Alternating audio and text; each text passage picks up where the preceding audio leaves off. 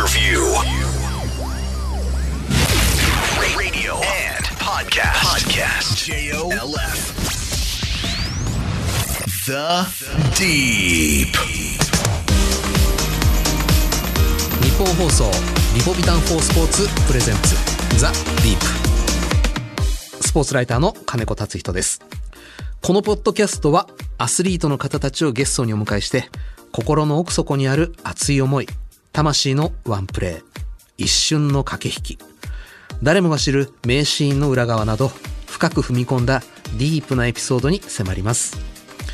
ラジオの日本放送で毎週日曜日の夜8時からお送りしているザ・ディープ。ポッドキャストでは放送ではお届けしきれなかったさらにディープな話を追加してお送りします。さて今回のゲストは阪神で16年。ロッテで2年プレーされ昨シーズン限りで現役引退された鳥谷隆さんです。まあ彼が入団して翌年2003年のドラフトで入って2005年優勝し WBC メンバーに選ばれこれから阪神黄金時代来るんじゃないか。そんな風に思ってた十数年前を懐かしく思い出します、えーこの後鳥谷隆さん登場です。どうぞお楽しみに。リポビタン4スポーツプレゼンツザ・ディープ。この時間はスポーツを愛するあなたにリポビタン4スポーツがお送りします。その一球で将来を期待される人がいる。その一球を固唾を飲んで見守る瞳がある。その一センチで憧れの選手と同じ舞台に立つことを許される人がいる。その一センチを支え続けてきたいくつもの言葉がある。その一本でその一発で人生なんて変えられる。その覚悟があるからこそ。その熱量があるからこそ。アスリートなんだ。その一瞬に全てを出し切れ大正製薬はスポーツ栄養の分野に着目し勝負に挑むアスリートのための赤いリポビタンリポビタン4スポーツを開発しました。全てのラインナップでアンチドーピング認証を取得。あらゆるシーンでの栄養摂取をサポートします。リポビタン4スポーツ大正製薬です。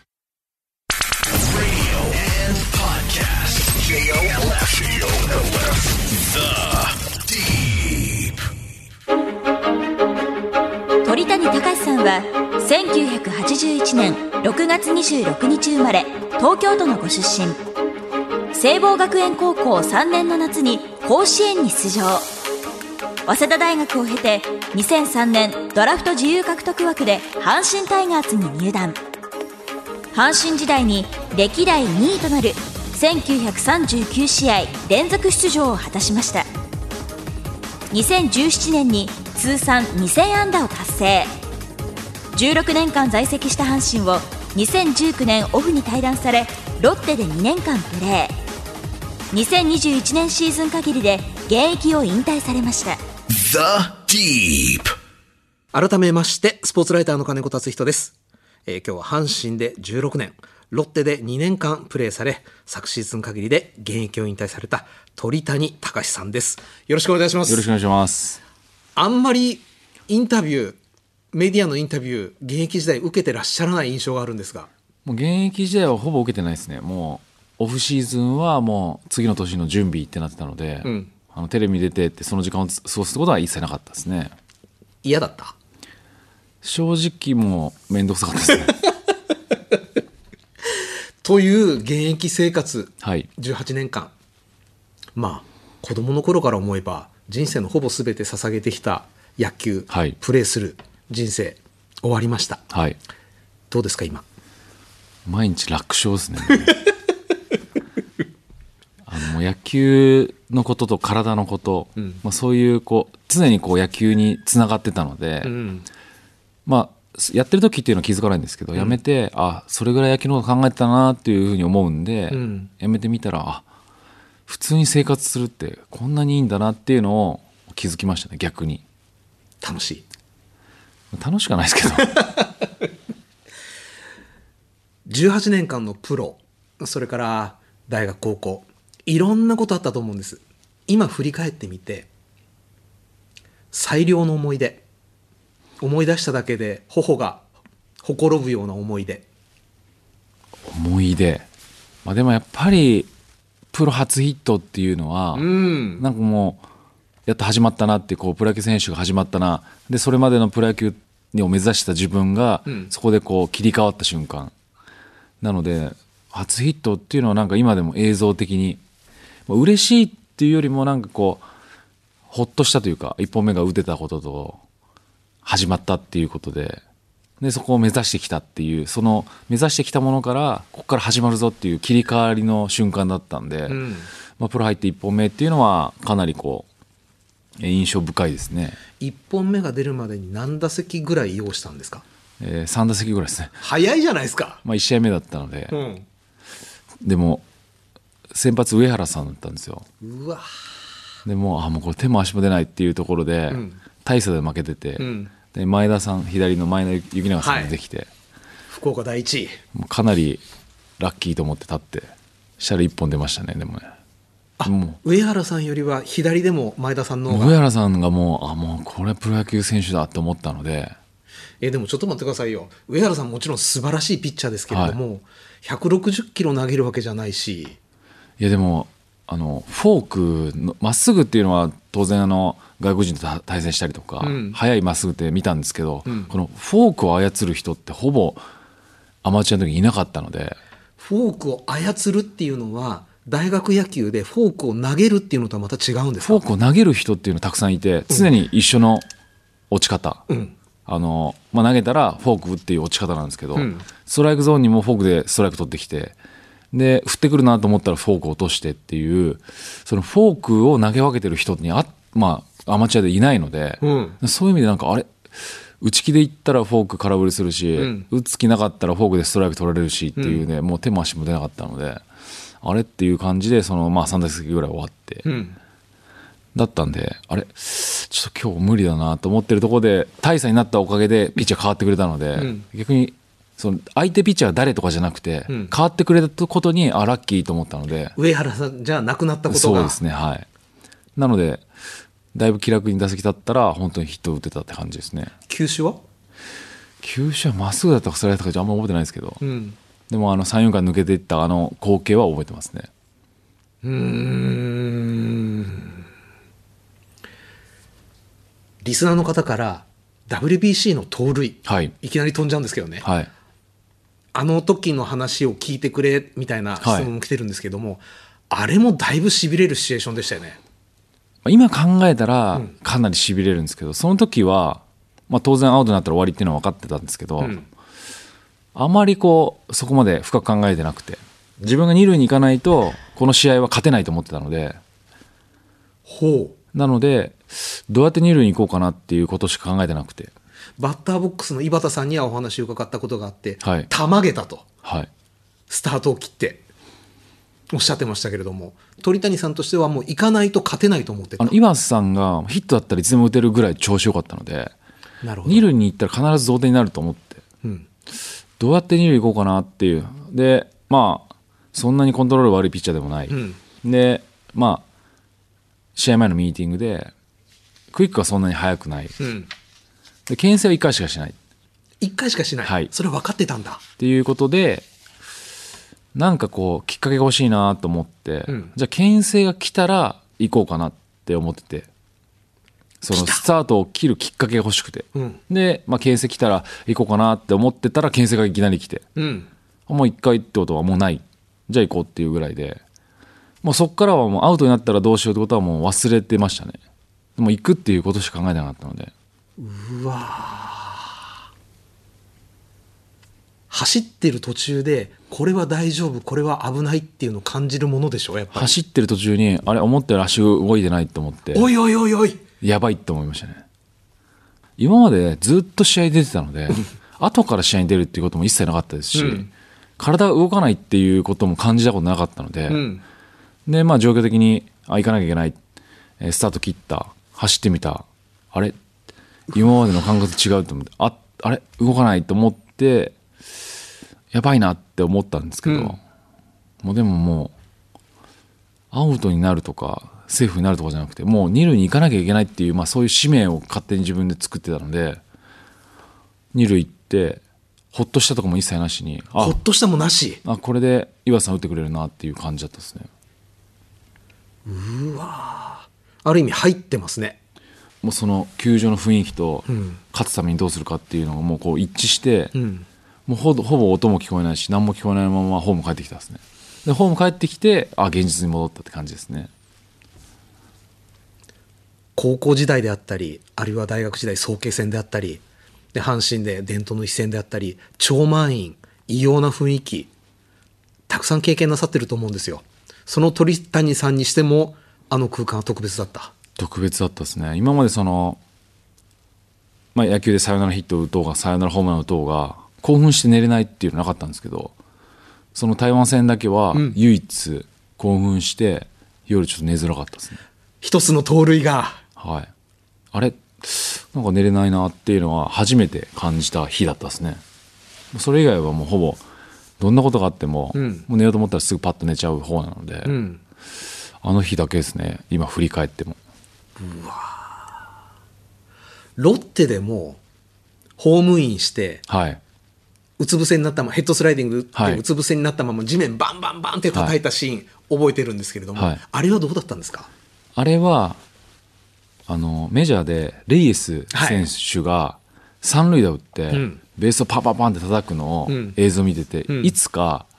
これやりたいと思ってて。で、あんまり基本的に怪我したくないので、んヘッドスライディングしないんですね。うん。でもあの、言ったら、リクエストがあるんで、んホームっていうのは今ヘッドスライディングした方がセーフになる確率が上がってたので。昔はもう足で行って審判の方の、まあ、雰囲気ってわけじゃないですけどジャッジで終わりだったのが、うん。今リクエストして手で行ったらタッチされそうになったら避けれる、でも足で行ったら避けれないっていうのがあって、はい。もうホームはほぼヘッドでっていうような感じになってたので、ん。で、まあ、ヘッドして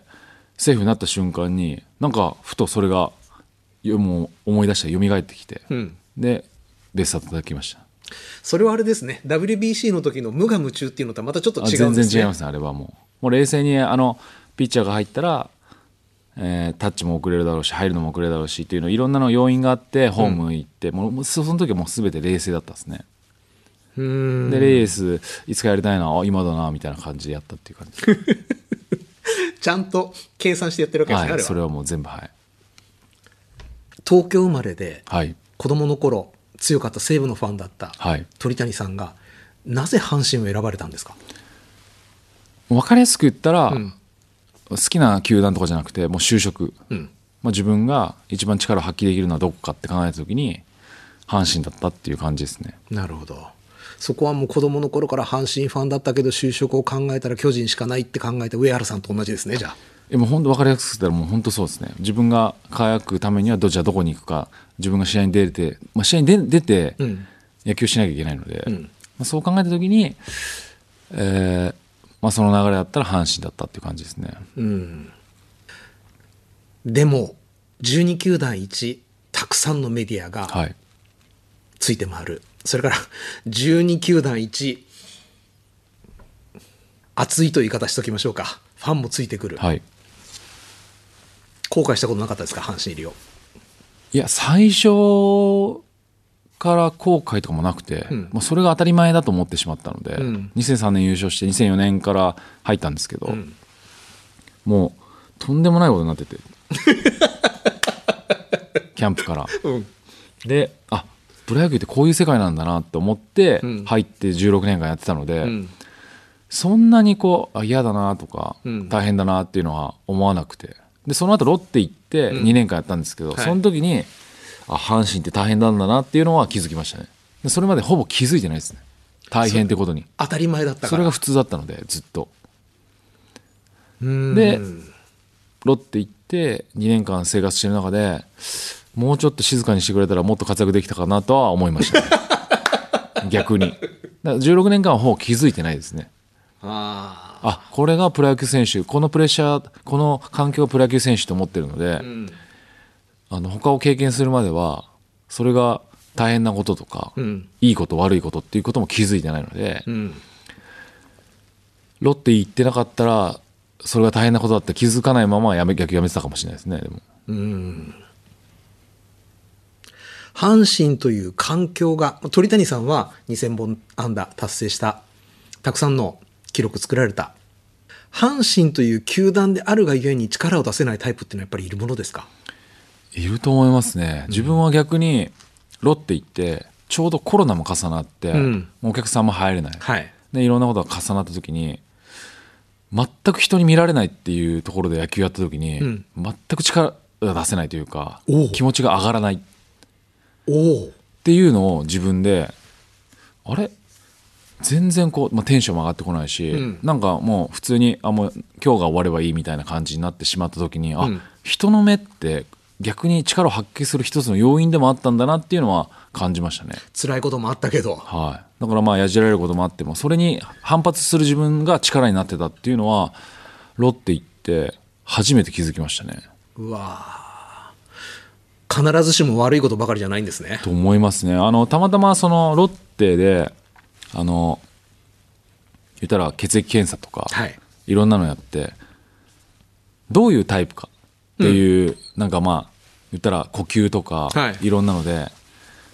あなたはどういうタイプですか？っていうのを聞いた時にもうプレッシャーを自分にたくさんかけてください。プレッシャーがあればあるほど力を発揮しますんでって言われて、鳥谷さんが。はい、全然意味は分かってなくて。うん。でまあ1軍にいたら当然、まあ、ファンの人はまあちらほら来たりするんですけど、2軍に行ったらロッテの場合って浦和球場って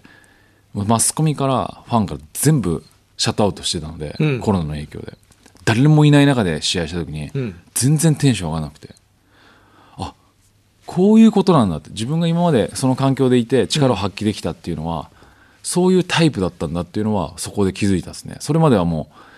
嫌なものと思ってたのが、うん。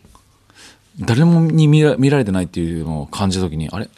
力って全然出ないじゃんって思った時に、やっぱり人の見られてるとか、うん。そこに応えたいっていうのが自分の力になってるんだなっていうのは後々気づいたんですね。その検査してもよく分かんなかったのが、いもう本当に人がいないっていう中で野球した時にあこういうこと言ったんだっていうのは感じましたね。っていう話を伺うと FA で阪神に来てもちろん成功する方もいらっしゃる、はい。でもパ・リーグから来て苦労なさってる方多かったじゃないですか、はい。逆のパターンだったのかもしれないですねいやそうかもしれないですね。違うとこ行ってたらもう全然活躍しないで終わってたかもしれないですね、その、まあ、コロナもあって見られないっていう中でやった時に自分がもう全然こう力を発揮できないというか力を発揮しようというこうマインドが生まれないっていうことは多分他の注目されない球団にもし行ってたとしたら、うん。そもそも活躍せずに終わってたかもしれないですね。うわー。でロッテといえば今もう佐々木朗希はい。選手がえらいことになってます、その卵の段階。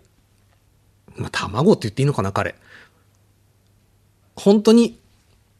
プロの世界に飛び込んできた時の佐々木朗希を鳥谷さんご覧になってるじゃないですか、で同じように2012年にはい、阪神に指名された藤浪はい。投手、はい。これもご覧になってる。2人比べていかがどうですか？藤浪投手はもう本当にあもう力強さと、うん。あプロでも活躍するんだなっていうその雰囲気っうん。ていうのはかなりありましたけど佐々木朗希投手に関しては、うん。すごいものを持ってるけど、うん。まだ時間かかりそうだな。しなやかさはあるけど力強さないなっていう感じだったので、うん。まあ、当然投げて150キロ160キロもう入った時から投げてたんですけど、はいまだまだなんかこう自分の本来持ってるのを最大限に出したら怪我しそうというかそういうまだ風に見えたんですね。たくましさがなかったんだ。なかったですね、まあ、150何キロ投げててで、まあ、お客様入ってなくてシートバッティングした時に、うん。自分守ってたんですけど、うん。150何キロ投げてカーンってホームラン打たれてうん。そのチームメイトに。はい。でパッてその後力入れて投げ投げ出したら160何キロ、まあ、打たれたことによってちょっとスイッチが入ったりとか、うん。やっぱ高卒でうん。入ってきてシート打撃きます、はい。プロ相手に投げますって時に力抜いてっていうかマックスじゃなくて 最初から投げるピッチャーって今まで見たことないので、当然やっぱ力入っちゃうじゃないですか、はい。じゃなくてやっぱ自分で制御しながら投げてで打たれたことによってスイッチが入ってそこからスピードが上がっていくってことはそもそも最初はそうやって投げてないってことなので、ちょっとなんかあのもものが違うというか考え方としても、まあ、自分をその場面でどれぐらい通用するかっていうのを試して、打たれたからちょっと力入れるっていうことが初めからできるピッチャーってやっぱなかなかいないのでもう18でプロ入って、だからそういう凄さとちょっとなんか力強さがなかったんで、思い切ってやったらなんか怪我しそうだなみたいな雰囲気は佐々木投手に関してはありましたね。うん。違いはどうでしょう藤浪君との？あの分かりやすく言うと、んあの甲子園で投げた斎藤佑樹とはい、マー君。おお。あの、まあ、斎藤佑樹投手が、まあ、高校の時にやっぱりいい投手、はい。えー田中投手は、まあ、いい投手だけど、ん。ここからどうなっていくんだろうなってまだ完成に向かってない。完成してない。斎藤佑樹投手はもう今完成してる、うん。あの甲子園で投げてる姿。でもゆくゆくは多分プロ入ってなんだかんだしたら身長も大きいし体も大きいしいろんなこと考えたら、えー田中投手の方が活躍しそうだなって思ってやっていったのが結局まあ大学行くプロ行くで、まあ、道は違ったと思うんですけどやっぱりそういう意味でまだ完成してないところと完成してる、藤浪投手はもうプロ入った時からもうある程度完成して、ん。あのあプロでも投げれるだろうな、えーそこそこできるだろうなっていう完成してきたんですけど、佐々木投手にしてはもうどれぐらいこう何年かしたらすごくなるのかなっていう、まあ、この先をあの期待できるような投手だなっていうのはそういう違いはありますね。佐々木朗希投手はまだ未完成ですか？いや自分はまだあの完成形に向かってる途中だと思ってますね。164キロ投げて。はい、まだ、まあ、170キロとは言わないですけど、ん。あのまあ、常時160キロが165キロに変わったりとか、ん。えーフォークも、えー思ったようにや操り始めたらもっともっと勝ち方も違うし、ん。えー三振じゃなくて打ち取ったことによって、まあ、70球で完封80球で完封するとか、ん。そういうことも多分できるようになると思いますし勝つためじゃなくて今今は本当に自分のあの投球をしたら勝てますよっていう感じで投げてると思うんですけど、ああじゃあもう年間た、えー考えてじゃあ15勝するためだったらどうしようかっていうふうにマインドが変わって投げ方も変わって、いろいろしていったらもっともっとまだあの抑え方もいろいろできるだろうし、まあ、メジャー行っても普通に投げれるだろうしあとはもうこ今年ねローテーション本当に回り始めた最初なのでどういう状態になったら自分がえー調子を崩すのかこうだったらいいのかっていうのも多分分かってきたら、また調整もしっかり考えられるぐらいのマインドもあるんでまだ途中だと思いますね。藤浪晋太郎は？藤浪晋太郎は正直本当にあのどんどん投げて活躍してほしいです、あの投げて自分の感覚を取り戻すタイプなので投げれないっていうことが多分一番毎回投げるたんびに感覚を取り戻し感覚を取り戻してって感覚になるので、うん。なんかもうどんどんどんどん投げてほしいしどんどんどんどんこう別にそれはもう先発なのか中継ぎなのかという場所じゃなくて、どん。どんどんどんやっぱり投げる回数を増やしていって本人の感覚が出てやっぱり150キロ入ってから何年も連続で柔軟勝ってこれはなかなかできないので高卒で、うん。それを考えるとやっぱりもうどんどん投げて活躍してメジャーであったりとか日本を代表する選手として自分はやってほしいですね。メジャーという言葉が出ましたけれども、はい。鳥谷さんも挑戦しようと思われた時があった、はい。あの時は何を何が鳥谷さんをかき立ててたんですか？メジャーに。あの大学生の時にはい。日米野球があって3年4年の時アメリカ行ったんですね、うん。でその時にまあ、えードジャースタジアムとか、うん。えー昔のヤンキースタジアムはい。あそこに行った時に球場の雰囲気がやっぱり日本のプロ野球と違って、みんながやっぱり球場に集中してるし、ボールが来たらみんなで取ろうとしてるしっていうこの一体感っていうのを感じた時に、あここで野球やりたいなってもうメジャーリーガーになりたいとかじゃなくてこの場所で野球やりたいなと思って。でその時にあもうプロ入る前ですけど、ん。もうプロ入る前にあメジャーリーガーになりたいと思ってもうプロ入ってるので。うん。だプロ野球選手として活躍するためじゃなくてメジャーリーガーになるためにこのプロ野球選手選手を過ごすって感じだったので、うん。逆にこの目の前に起きていることがどうこうということよりも、メジャーリーグに行くためにどうするかっていうような生活を、まあ、10年ぐらいやってたので、うんらそれぐらいなんかこう野球選手としてメジャーリーガーになりたいとかじゃなくてあの場所で野球できたら幸せだろうなっていう感覚だったのでうん。そこに行きたいなっていう思いはずっともう入った時からありましたね。根っこは日米大学野球だったわけですね。そうですねはいでも阪神のというチームでメジャーを目指すとなると、これだいぶ障害も大きいじゃないですか。井川圭さんもだいぶ苦労なさったようでしたし、そのあたりは気づかれたんじゃないですか？いやもう全然気遣ってなかったですね、もう向こう行くためだけに生活して、で結局あの、まあ、当然、アメリカなので契約問題があったりとか、はい。FA の市場があったりとかで、ん。なかなかその市場が動かなかったので、ん。いきなり、えー4月に入団して5月4月から試合っていうのがやっぱ自分としてもなかなか難しかったので、時期的な問題を考えて行くことできなかったんですけど、ん。でももう阪神だから行きづらいとかとかじゃなくてもうあそこに立つっていうことを自分で描いて生活したので、ん。そこのなんかこうああ阪神って行きづらいなとか他の球だったらもっと行きやすかったのになっていうことも全然考えずにもう自分の行くタイミングだけを永遠に探してたって感じだったので、んそんなにこうあ難しい選択になるなとは考えてなかったですね。では、大学時代、22歳、21歳の頃から抱いていたメジャーへの夢が叶わないはい、というのが確定した時は？もうもう何とも思ってなかったですね。おうもうあの結構いろんなもの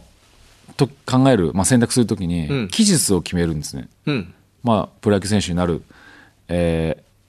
まあ、阪神でクビになってロッテ行くっていう時もこの日までに話がなかったらもう辞めるっていうそうすると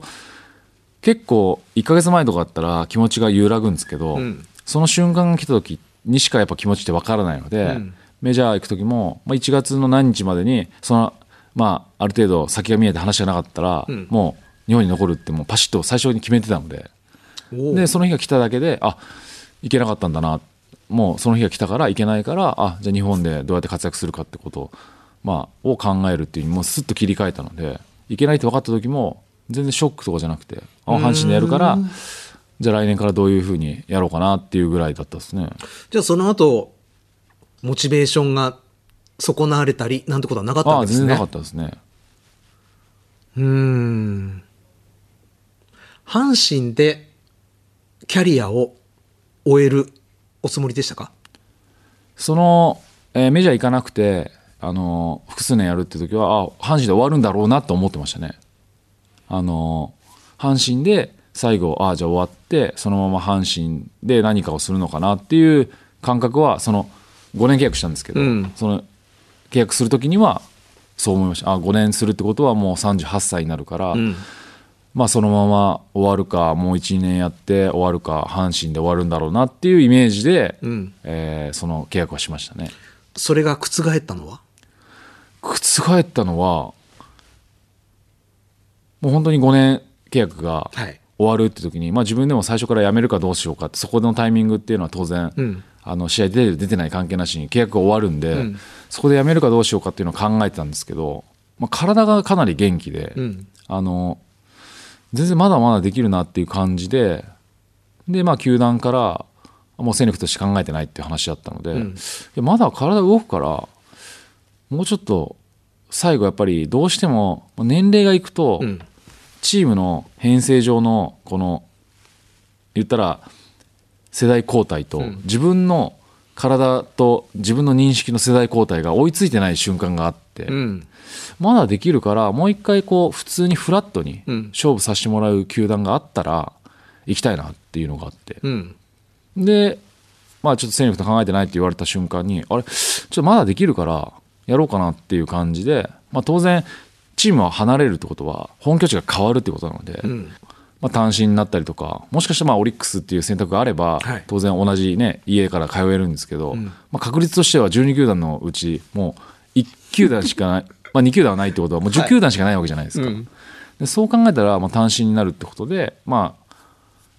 クビって言われた日にあの家帰ってん。家族全員集まって、ちょっとクビって言われたんだけどみたいな。あの今後どうしようかな。野球を続ける選択肢もあるし野球をやめる選択肢もあるっていう時に、まあ、嫁さんと、まあ、長男がもうちょっとやってほしいっていう話をしてくれたのであそれだったらやろうと思って。長男いい仕事しましたね。でそうですね。だからまあその後待つ次の球団を探すっていう選択になったのはまあ嫁さんとその長男のあの気持ちですね。それをもらったのでやるって選択しましたね。感情的なしこりはそこで生まれなかったんですか？いやでもプロになった時に就職と思って関西に行ってるので、うん。はい。あのもういらないって言われるっていうのはもうこれは当たり前と思ってたので、んそこでなんか、まあ、阪神に対してなんでそんなことするんだろうとか、そういうことも一切なかったですね。もうクビって言われたんでじゃあ違うところを探して自分を必要としてくれるところに行こうかなっていう、まあ、当然プロ野球選手なので技術とか成績っていうのはあると思うんですけどそれ以外にやっぱり年齢がいったことによってとか自分がやってきたことによって何か伝えられるものがあったあると思ったので、ん。そういう意味ではなんか違うところであのもうちょっと必要としているところでくれるところで野球やってもいいのかなっていう感じだったんですね。ロッテからのオファーが届いた時は？一番はやっぱ3月だったので、はい。もう本当はキャンプ行くまでにどこも話がなかったら、もうそのまま引退と思ってたんですね。うん。でそういうふうに思ってた時にまあロッテともう一球団があの可能性があるっていう話をもらってたのでおう。キャンプ中もまあ一応継続して、うん。でまあ開幕するまでにもうなかったら本当にやめようっていう感じだったので、うん。で、まあ、ロッテから来た時には、まあほっとしたというよりも、うん。あちゃんと自分のその期間って一応1月中って自主トレやってるんですけど2月みんなキャンプ行ってる時っていつ呼ばれるか分かんないから自分がそのトレーニングとか野球を練習してなかったのでできなかったので、うん。そっちの不安があったので、ん。もうすぐ呼ばれたらすぐできるようにしておかなきゃいけないっていう気持ちでやってたので呼ばれた時はもうほっとしたというよりもちゃんと動けるかどうかを早く試さないと、ん動けなかった時は失礼だなっていうもうそっちだったですね。動けましたか？全然動けたですね。よかったよかった。もうふ言われて3日ぐらいに試合出たんですけど、ん。でも全然普通だったですね。ドラ1で阪神に入られて阪神のシンボルとして中心選手としてずっとプレーなさっていた。でロッテ。言ったら戸ざまじゃないですか、はい。でなんて言うんでしょう阪神ほど大切にしてもらえない可能性もあった、はい。いかがでしたか？あのーまあ、当然大切にしてもらえたかもらえなかったかっていうのは自分でもん。そんなに分かんないんですけど、阪神では絶対経験できない、えー守備固め行ったりとか、うん。40歳手前で守備固め行ったりとか、ダイソー行ったりとか、ん。まあ、代打だった、まあ、代打はまあ阪神でもやってたんですけど、はい。この試合に直結するところでの守備固めダイソーって多分阪神にいたら、ん。人は気使っていやこんだけ阪神でやってるのに、ん。こうえ守備固め出すの？ダイソー出すのっていうふうになると思うんですけど、それが一切なない中でやらせてもらいましたし、ん。え2軍にも行って、その育成から頑張って這い上がろう。もう真夏に若い選手も19歳18歳と一緒に40歳の、まあ、おじさんがこうやる環境ってないじゃないですか,、はい。そういうのはかなり感じられたのであのあのまま阪神で終わったらよかったんじゃないっていう人もたたくさんいると思うんですけど、はい。野球選手としては多分あのまま、えー鳥谷敬野球選手としてはあのまま阪神で終わるっていうのが多分ベストの選択だったとは思うんですけど、人間として考えたら、ロッテ2年間行ったっていうのはかなりプラスで、野球選手っていうところから離れるまでの準備もできましたし、はい。えー離れてからもその時の人との付き合い方とか自分への、えー接し方自分への考え方っていうのはこの2年間で学べたので、かなりいい2年間でしたね。2年前に阪神から戦力外と言われた時にはいや俺まだできる体動くと思われた鳥谷さんは、ロッテでの2年目が終わった時どう感じられたんですか？いやまだ全然できると思いましたね。俺？体も。うん。でもやっぱり2軍に行って、まあ、夏ぐらいから2軍に行ったんですけど、ん。そこで育成選手はい。が、まあ、たまたまコロナの関係があって普通って7月いっぱいなんですけど、ん。8月いっぱいまであの支配下の登録の可能性があるっていうことで、かなりもう本当にその支配下を取るために必死にやってて、でピッチャーで何勝10勝10何勝してても支配下になれないっていう選手を見た時に、あ自分があこの今体が動くか動かないかで野球を続けるんじゃなくて、んその支配下っていうのを一個使ってるんだっていうことを認識しないといけないなっていう気持ちになってしまったんですね。今まではやっぱり自分が動くんだから自分が支配下とかじゃなくて絶対勢力になれるっていうところから自分が一個その登録を使ってるっていう発想になった時にあこういう発想になったらもうやめなきゃいけないなっていうふうに思ったのででやめるっていう時にその発想になったらすぐやめますっていうことはできないから一軍のシーズンが終わる日までに一軍に呼ばれなかったらえやめようっていうもう期日を決めて。でその日に呼ばれなかったのでもうその次の日に電話して、あもうやめますっていう感じだったので。やっぱ一番の要因はもうその2軍で試合下になれない選手とか2軍でなんとか必死に頑張ってる選手、えー外国人選手がいたんですけど、その選手が毎日今まで公園でパンを売ってた。1日の売り上げは最高500円。だから毎日本当にここに育成ででここに来るだけでも家族を養ってるって選手がいて、でその話を聞いた時にあれちょっと自分が今いる現状自分の価値野球をするかしないか、えーできるかできないかっていうところで自分目線になったのがちょっとこう人目線になった時にあもうこれは勝負の世界から気持ちが退いたなと思ったのであもうやめようみたいな。もうあっさりだったですね。あもうやめようと思って。じゃあその日待ってやめます。ありがとうございました。っていう本当にもうあっさりそこで終わってましたねもう自分の気持ちは。その時奥様長男は？いやもう基本的にあんまりその選択をどうするかっていうのを託すことってなかったので、もう、まあ、今年で最後まで読めなかったらもうやめますみたいな感じでやめるわみたいな感じで嫁さんに話したら、あもう自分で決めたのはいいんじゃないっていう感じで、まあ、長男もその次ロッテ辞めるっていう時にはもう何も言わずにあそうなんだ辞めるんだみたいな感じで終わってましたね。うーん。若い時って残酷なんですね。誰か蹴落としてもそれに多分目いってないですもんね。言ってないですね。やっぱり自分の価値を求めるっていうことは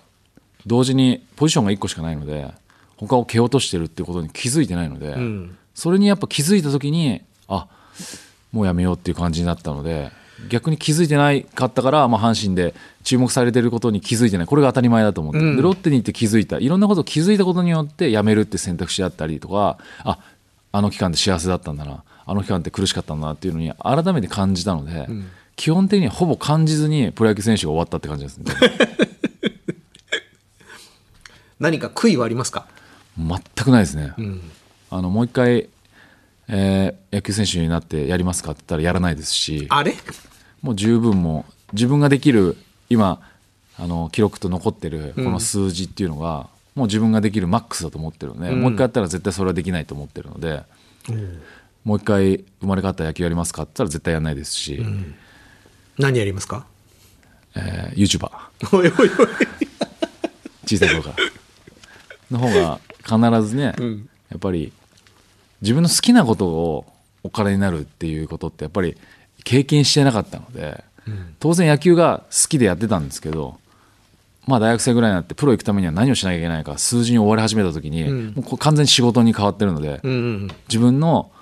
よくあ野球好きで好きなものが仕事になっていいですねってよく言われるんですけど、うん全然良くなくて、ん数字に追われるっていうのがもうどんだけ大変か毎日何割何分何厘何本打った何個エラーしたっていうのがずーっとまあ大学生ぐらいからプロになるために数字を追い求めた瞬間からこれは好きなスポーツじゃなくてもう完全に仕事に変わってたので。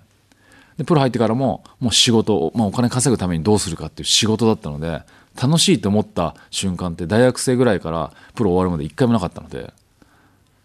でそういう意味では全然楽しい自分が好きなものを仕事にしたっていう感覚はなかったので、よく言われても野球好きですかって言われて自分サッカーの方が好きで。でも得意だったのは野球で。うん。だからじゃあ好きなスポーツやりたいスポーツ何ですかってサッカーやりたいんですよ。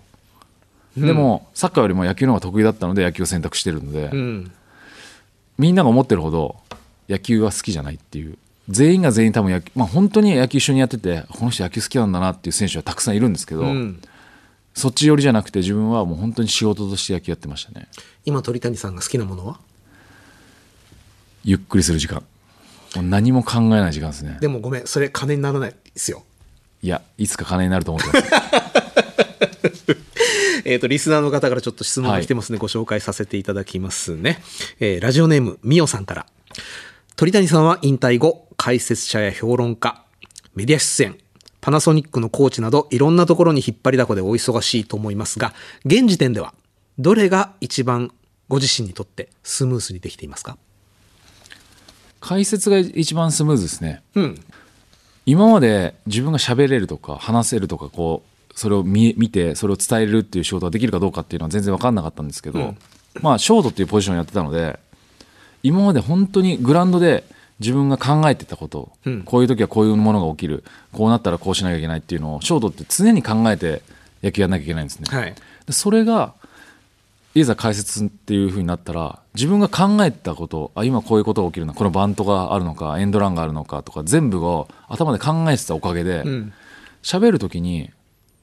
そのシチュエーションだったらどんなことが起きるかっていうことも当然現役の時からずっと18年間考えてたので、結構スムーズにパッて出るので一番、まあ、楽っていう言い方がいいか分かんないですけど、うんあのし人に説明して話して解説その起きたことを解説するっていうのを考えると解説の仕事がまあ一番自分が18年間積み上げたものがあるので、うん。まあ、楽あとのものパナソニックコーチとか、はいあとはマラソンのイベントやったりとか、まあ今やってないことにたくさんチャレンジしてるんですけど、うん。そっちの方がやっぱり成功例がないので、うん。そっちの方が不安と楽しさとうん。いろんな思いがあるんですけど、自分がスムーズにやるってなったらやっぱりその野球に携わった解説の仕事っていうのは結構スムーズにできるなとは思ってますね。ある程度計算もできるし、はい。指導者は？指導者は本当にプロ野球で指導者、ね、阪神でどうですかっていう話もたくさん聞かれてやるんですけど、特に、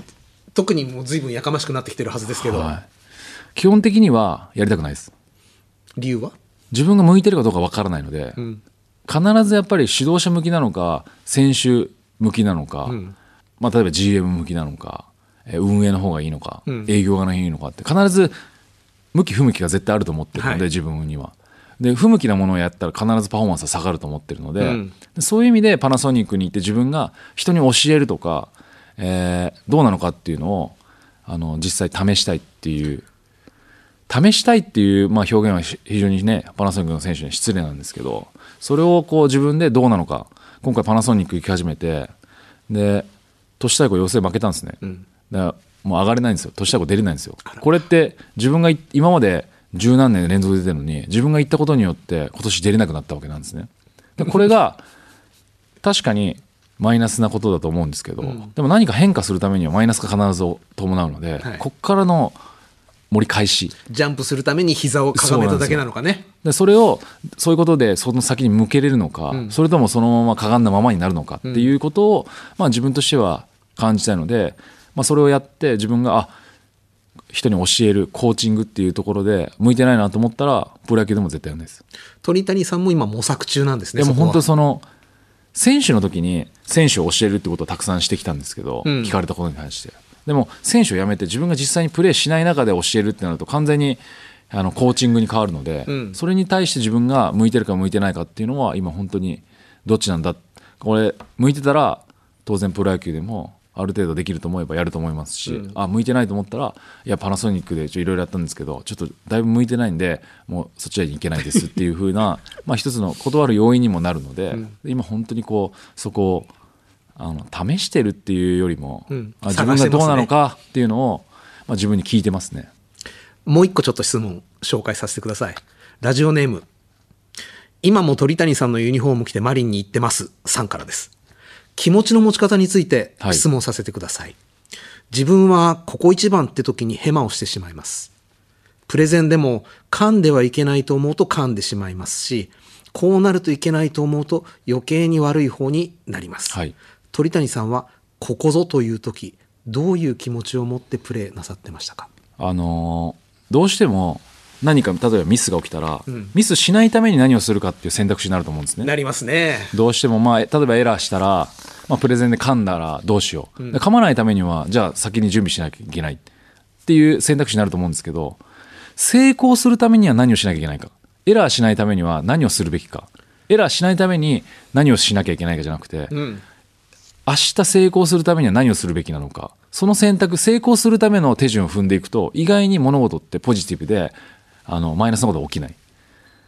明日活躍するために何をしなきゃいけない。あ今日活躍できなかった。あどうしよう。明日も来たら不安だと思ったら同じことの繰り返しなんですけどミスをしたことを明日どうするか。明日成功するために俺は今日何しよう。じゃあ明日プレゼンで噛まないためには何をしよう。噛まないためだったらじゃあ先に読んどこうかな。っていう前向きになると思うんですけどあ噛ま噛まないようにどうしよう。じゃあそんだけ全部準備しよう。あ準備したけど噛むかもしれないって思うよりも明日噛まないためにじゃあじゃあ先に読んどこう。全部プラスを成功するために選択するっていうことを作業すると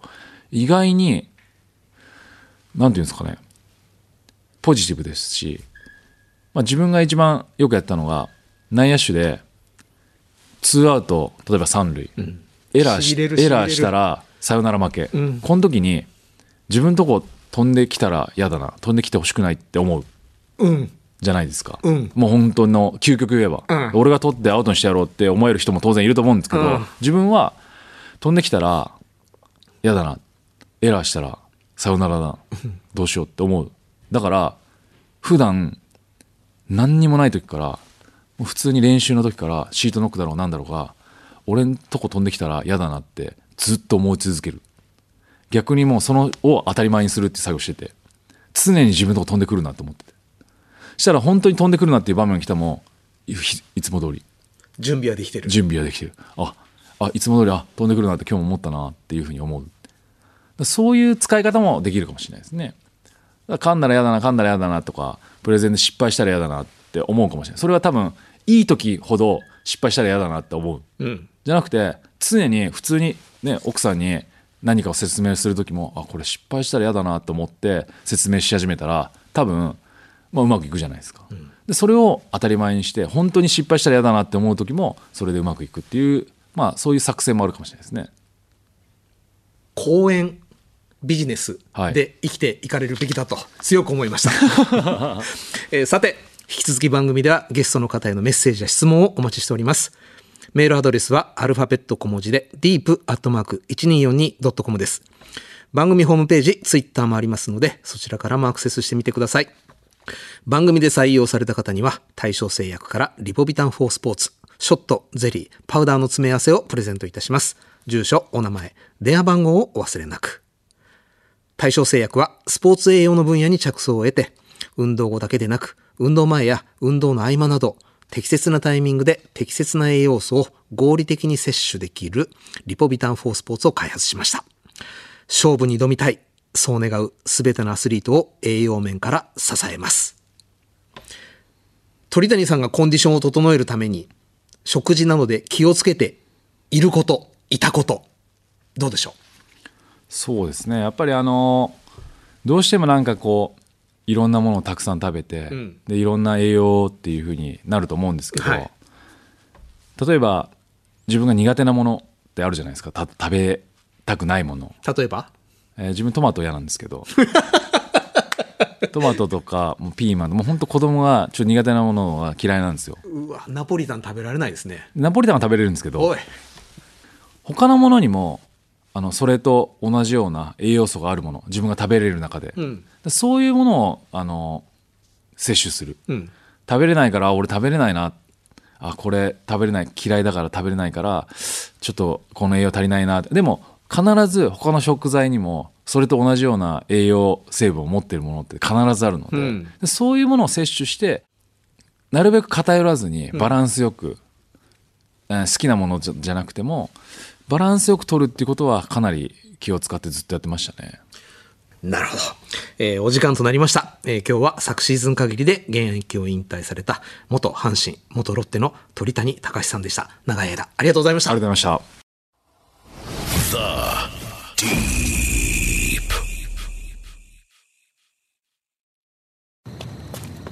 先輩今日の相手強かったっすねあと少しだったけどなめちゃくちゃ悔しいっす。正直。まあな。え今飲んだ赤いやつスポーツ用のリポビタンっすよね。粉末の。そう。リポビタンパウダー4スポーツ一袋飲む。アミノ酸とかクエン酸も入ってて水なしで飲めるし。いやいやまだ練習するんすか？軽くな。今日はさすがにいいんじゃないですか？悔しさって力にしないと腐っちゃうからさ。やっぱ僕にもリポビタンパウダーくださいお前も練習すんのかよ？ひとまず試合で使った栄養を取って気合い入れ直します。よし。やるか。全力でスポーツに取り組むあなたにクエン酸やビタミン B1B2B6 配合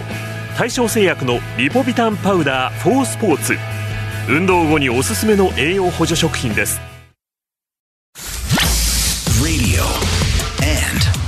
podcast. Podcast. J O L F. The Deep. ザ・ディープそろそろお別れのお時間となりました、えー初めて鳥谷さんとラジオで、えー対談させていただいたんですけれど、まあ正直ねマスコミ嫌いあんまり喋らない方っていう印象があったのでいや今日はねまた目からちょっと鱗落ちましたねでこれだけいろんなことを考えていたにもかかわらずそれアウトプットしないで現役時代ほぼ過ごされてたんだなとちょっとびっくりもしております。さてこの番組は毎週日曜日の夜8時から日本放送にてラジオ放送をお送りしています。そちらでもぜひお楽しみください。そして番組ホームページや Twitter も開設しています。ゲストや番組最新情報をお伝えしていますのでぜひそちらにもアクセスしてみてください。ザ・ディープ。それではまたお会いしましょう。お相手は金子達人でした。リポビタン4スポーツプレゼンツザ・ディープ。この時間はスポーツを愛するあなたにリポビタン4スポーツがお送りしました。